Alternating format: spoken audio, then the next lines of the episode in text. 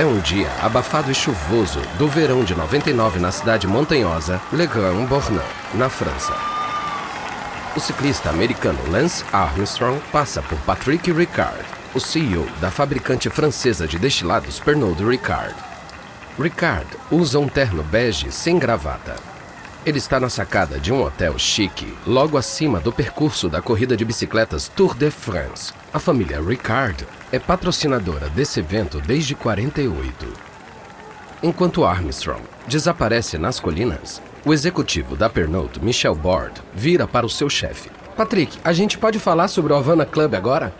Bord comanda Pernod Ricard nos Estados Unidos. Seis anos antes, ele ajudou na negociação do acordo para uma divisão equilibrada do Havana Club com Fidel Castro. Ele veio para a França com notícias sérias. Os executivos americanos estão me pressionando para desistir da briga pelo Havana Club. Depois que perdemos o processo esse ano, eles acham que não vamos conseguir a marca registrada. Ricard respira fundo e coloca as duas mãos no parapeito da sacada.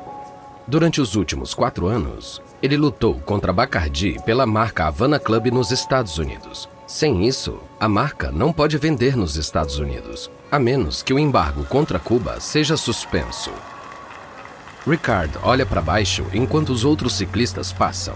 Ah, Michel, você está me dizendo que pessoas da nossa empresa querem que a gente se renda? Não é se render. Eles só querem que lutemos de outro jeito. Eles dizem que a maioria dos americanos nunca ouviu falar do Havana Club por causa do embargo. Então, por que gastar milhões nessa luta legal? Se o embargo acabar, podemos só renomear o Havana Club. Talvez colocar outro nome por exemplo, Havanaísta. Ricard sabe que renomear o Havana Club nos Estados Unidos resolveria os problemas da Pernod Ricard. Mas ele simplesmente não consegue fazer isso. Não, não, não. A Pernod não desistiu quando o absinto foi proibido na França. Meu pai não desistiu quando o pastis dele foi proibido na Segunda Guerra. Por isso temos uma empresa hoje. E não vamos desistir do Havana Club agora. Ricard estica os braços como se estivesse abrindo um banner. Imagina o marketing. Havana Club, o rum que foi proibido por gerações, agora pode finalmente ser seu. Não, eu não vou deixar a Bacardi tirar isso da gente. Pode falar para os seus executivos americanos que agora se trata de orgulho francês. Nós nunca, nunca vamos nos render. Para pegar a Bacardi, a Pernod Ricard vai subir o nível. Mas a Bacardi está prestes a recrutar uma nova equipe de políticos com a intenção de tirar a Pernod Ricard do caminho.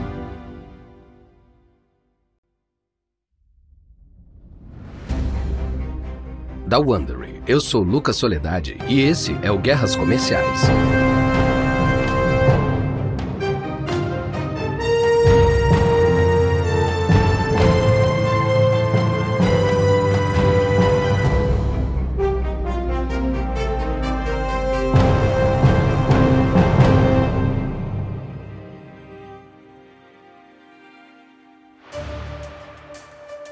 Último episódio, os negócios clandestinos da Bacardi em Washington deram a ela vantagem na luta pela marca do Havana Club nos Estados Unidos. Seus lobistas até ajudaram a escrever a nova lei americana conhecida como Seção 211, impedindo os tribunais americanos de reconhecer marcas confiscadas pelo governo cubano.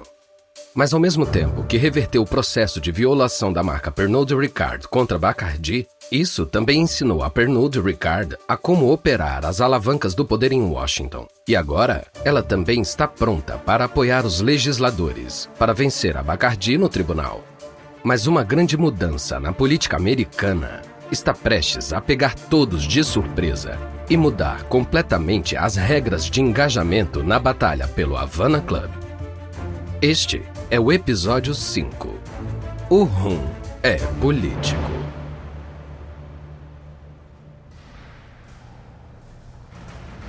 É novembro de 2001. O deputado republicano Tom DeLay segue por um corredor do Departamento de Comércio dos Estados Unidos. DeLay é um dos membros mais poderosos da Câmara dos Deputados. Ele é chamado de martelo por causa da sua propensão a bater em seus oponentes políticos. Mas Delay também fez alguns amigos.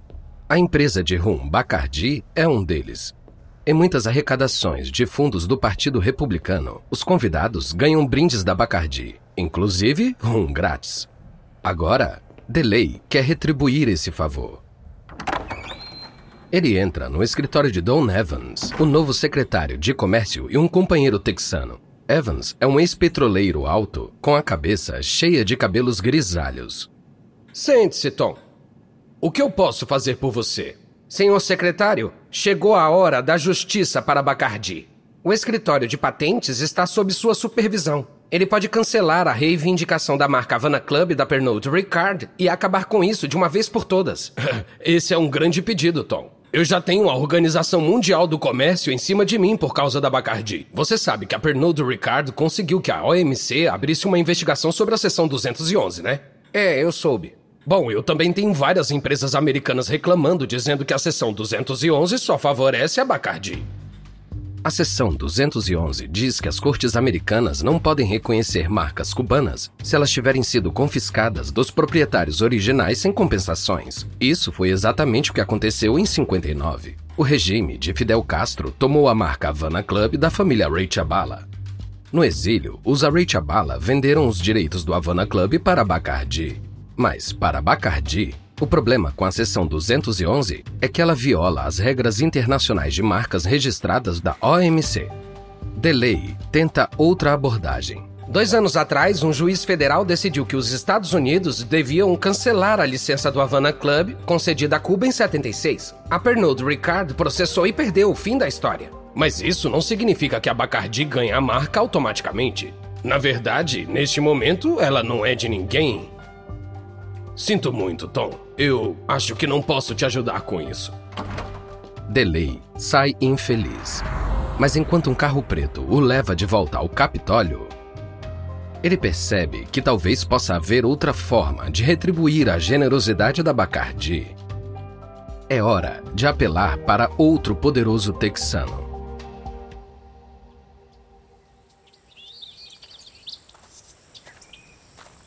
É abril de 2002, em Tallahassee, Flórida. Jorge Rodrigues Marques, o presidente da divisão americana da Bacardi, passeia sobre um carvalho coberto de musgo espanhol. Ele vai encontrar o governador da Flórida, Jeb Bush. As coisas acabam de se complicar para Bacardi. A OMC determinou que a seção 211 deve ser alterada, portanto, não é específica para Cuba. Agora, estão falando no Congresso sobre revogar completamente a seção 211. Mas a Bacardi acha que pode colocar outros obstáculos no caminho da Pernod Ricard. Rodrigues Marques e a Bacardi são apoiadores de Bush. Ele e o governador Bush trocam gentilezas e logo entram nos negócios. Governador, a Bacardi precisa de ajuda. Esses burocratas de Washington estão favorecendo o Fidel e a Pernod Ricard. Você acha isso? Bom, olha o escritório de controles de ativos estrangeiros, por exemplo. Sabe o OFAC? Eles fiscalizam o cumprimento do embargo cubano, claro. Isso. Em 96, o OFAC se recusou a transferir a licença do Havana Club que foi dada a Cuba em 76 para a Pernod Ricard. O OFAC disse que a Pernod Ricard ocultou o seu verdadeiro acordo com Castro quando solicitou a transferência. Certo, e a Pernod Ricard entrou com um novo pedido de licença de transferência da marca. Achamos que o OFAC não deve reverter a decisão de 96 dessa vez. E o que eu posso fazer? Precisamos de alguém para falar com o OFAC e o escritório de marcas. Alguém que diga para eles não interferirem. O que Marx está dizendo, na verdade, é não deixe ninguém alterar a seção 211, uma lei que protege os interesses da Bacardi. Ok, Jorge, vamos pressionar para resolver isso. Alô, Jorge falando. É primavera de 2004 e o principal executivo da Bacardi nos Estados Unidos, Jorge Rodrigues Marx, recebe a ligação de um dos lobistas da empresa. Mas notícia, Jorge. O escritório de patentes se recusou a cancelar a licença de 76 que a Pernod Ricard e Cuba conseguiram pro Havana Club. O quê? Como? O governador Bush interveio em nosso nome com o chefe do escritório de patentes e marcas. É, desculpa, acho que nada disso ajudou. Achamos que a Pernod Ricard vai entrar com um pedido para recuperar a marca agora. Então ainda podemos detê-lo se o OFAC recusar a licença de transferência da marca. Sem isso, eles não podem renovar a marca antiga. Mas mesmo que eles consigam que o OFAC negue a licença de transferência da marca do Havana Club para Pernod Ricard, não significa que a Bacardi conseguirá a marca automaticamente. O próximo passo da Bacardi é puro teatro.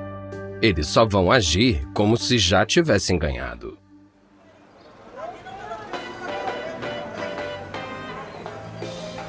É verão de 2006 na sufocante Havana.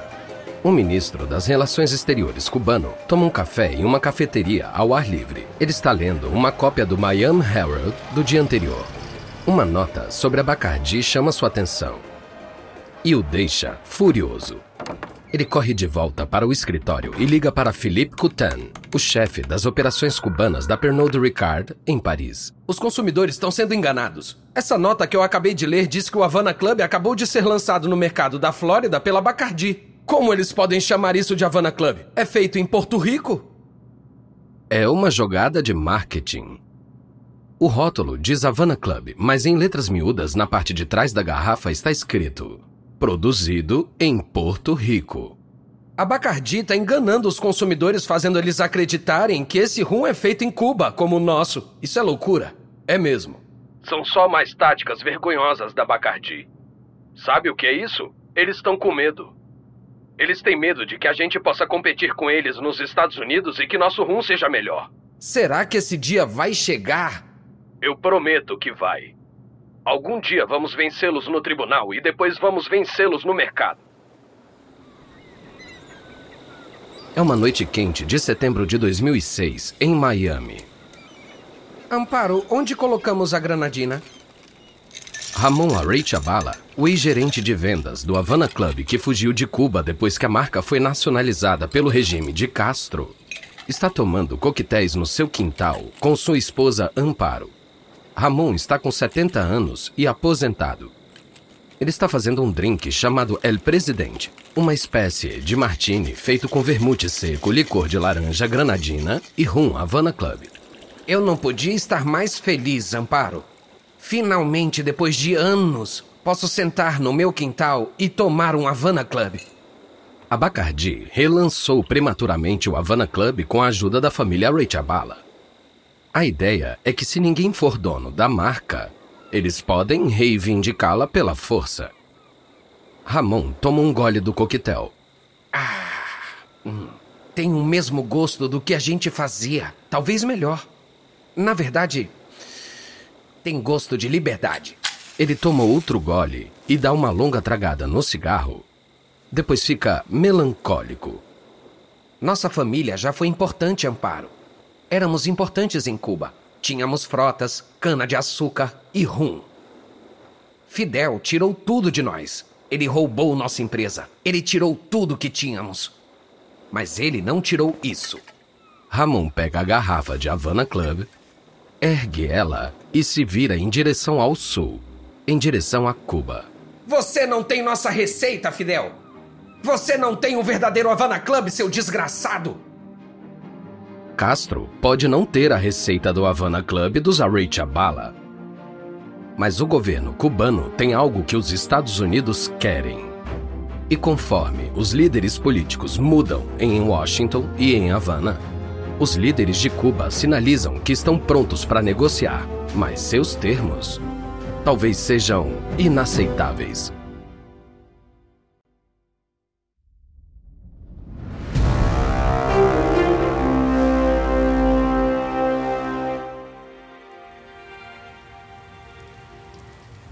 É um dia chuvoso e frio de primavera em Washington, em 2010. Mas em uma sala de audiências do Congresso, fogos de artifício estão prestes a explodir. Representantes da Pernod Ricard e da Bacardi se apresentam perante os legisladores. O principal lobista da Pernod Ricard, Mark Warr, lança a primeira granada. Nos últimos 15 anos, a Bacardi vem tentando obter a marca Havana Club nos Estados Unidos. A seção 211 é e tem sido o eixo central da estratégia deles. Se o Congresso não revogar a seção 211, terá decidido a disputa a favor da Bacardi. O deputado da Califórnia, Daryl Issa, salta imediatamente para o lado da Bacardi. Senhor Mark, sua empresa comprou um ativo roubado por Fidel Castro. E você tá comercializando ele em todo mundo. O resto do mundo tá disposto a permitir que você faça isso. E agora você tá dizendo, porque vocês não deixam a gente fazer isso nos Estados Unidos também? Os governos têm direito de nacionalizar propriedades, mas eles também têm a obrigação de indenizar os proprietários. Isso não aconteceu nesse caso em Cuba. Mas a família Ray Chabala tinha possibilidades. Poderia facilmente ter estabelecido seus direitos ao Havana Club. Eles só precisavam registrar um requerimento ao governo americano. Mas eles não fizeram isso. E ao não fazerem isso, eles perderam os direitos. Senhor Mark, quando eu te vejo aqui sentado, eu vejo Raul e Fidel Castro. E a Pernod Ricard está de fato se beneficiando do que o regime de Castro roubou. Por enquanto, a Bacardi tem a lei ao seu lado. Para Pernod Ricard chegar a derrotar a Bacardi, algum cataclismo teria que acontecer. E o chão está prestes a estremecer. É agosto de 2011. O ex-governador do Novo México, Bill Richardson, acabou de chegar em Havana como um representante não oficial do governo Obama. Ele espera conseguir um acordo para a liberação de um prisioneiro americano chamado Alan Gross, que Cuba condenou como espião. Richardson tem muitas coisas para negociar, inclusive os direitos da marca do Havana Club. Richardson encontra o ministro das Relações Exteriores de Cuba, Bruno Rodrigues, em uma enorme sala de reuniões no Capitólio, o edifício abobadado da capital nacional. Olá, Bruno! Como tá o Fidel? Governador, Fidel tem dias bons, ruins, mas nos dias bons dizem até que ele pode viver até uns 100 anos. Richardson ficou amigo de Castro em 96, quando ele foi a Cuba para negociar a liberação de três prisioneiros americanos, incluindo Alan Gross, essa é a segunda chance de Richardson trazer Gross de volta para casa.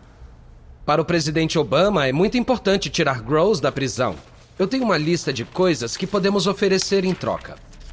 Rodrigues leva alguns minutos para examinar a lista. Então, ele levanta uma sobrancelha e olha para Richardson. É, esses não são bons. Que mais você tem? Que tal Havana Club? Ok, tô ouvindo. O escritório de controle de ativos estrangeiros está retendo a licença de transferência do Havana Club. O Departamento de Estado conta com o OFAC para aprovar a licença. Então a Pernod Ricard e Cuba vão ter a marca nos Estados Unidos, já que eu vi que a Bacardi está tentando reivindicá-la. Isso é interessante, mas libertamos um prisioneiro americano e recebemos o quê? Um pedaço de papel com selo? Não, não, não, não, não. Vamos aceitar a licença de transferência do Havana Club, mas também precisamos trocar prisioneiro por prisioneiro.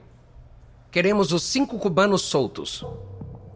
Os cinco cubanos são um grupo condenado por espionagem nos Estados Unidos. Olha, sinto muito, mas os cinco cubanos não estão em negociação. Então não temos mais o que discutir. Richardson volta para o seu quarto de hotel desanimado. Mesmo sem saber, a Pernod Ricard quase conseguiu o que anos de litígio e lobby não conseguiram proporcionar: a marca Havana Club nos Estados Unidos. Sem isso, a Bacardi mantém o controle sobre a marca. É 2013 e a Bacardi lançou uma campanha publicitária inusitadamente séria. Apenas alguns meses antes, a Suprema Corte Americana rejeitou o último desafio legal da Pernod Ricard. Isso significa que a Bacardi pode manter o seu Havana Club no mercado também significa que a Pernod Ricard pode estar sem opções legais para continuar lutando pelo nome Havana Club. Implacável, a Pernod Ricard lança uma nova estratégia. Não é desistir do Havana Club, mas por via das dúvidas, ela vai fazer algo que alguns executivos da Pernod Ricard, especialmente os que trabalham para Michel Board nos Estados Unidos, falaram há tempos ela vai mudar o nome do seu Havana Club para Havanaísta. Agora, se o embargo americano for suspenso, a Pernod Ricard ainda vai poder trazer seu rum cubano para os Estados Unidos. O plano da Pernod Ricard é claro. O nome evoca Cuba. Em resposta, a Bacardi lança uma campanha publicitária global para lembrar aos consumidores as raízes cubanas da empresa. O timing da Bacardi para se autodeclarar indomável não poderia ter sido melhor.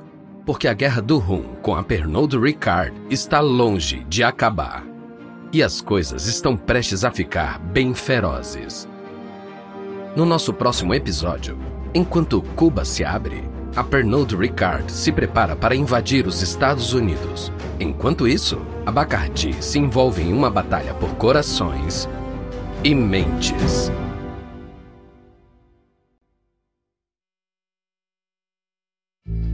Da Wondery, esse foi o episódio 5 de Bacardi vs Pernod Ricard de Guerras Comerciais. Uma nota rápida sobre nossas cenas. Alguns diálogos roteirizados foram acrescentados para a coesão narrativa. Usamos muitas fontes ao pesquisar nossas histórias, mas recomendamos especialmente Os Bacardi e A Longa Luta por Cuba, de Tom Jelden, e Invasores Estrangeiros, de Dan Hagerdon e Leif Hellstrom. Eu sou Lucas Soledade. Joseph Quinto escreveu essa história. Karen Lowe é nossa produtora sênior e editora. Editado e produzido por Emily Frost. Design de som por Kelly Randall. Emily Kunkel é nossa gerente de produção. Carlota Aparício é nossa produtora. Nossa produtora associada é Kate Young. Nosso produtor é Dave Schilling. Nossos produtores executivos são Jess Redburn, Jenny Lauer Beckman e Marshall Louie. Criado por Hernan Lopes para Wondery.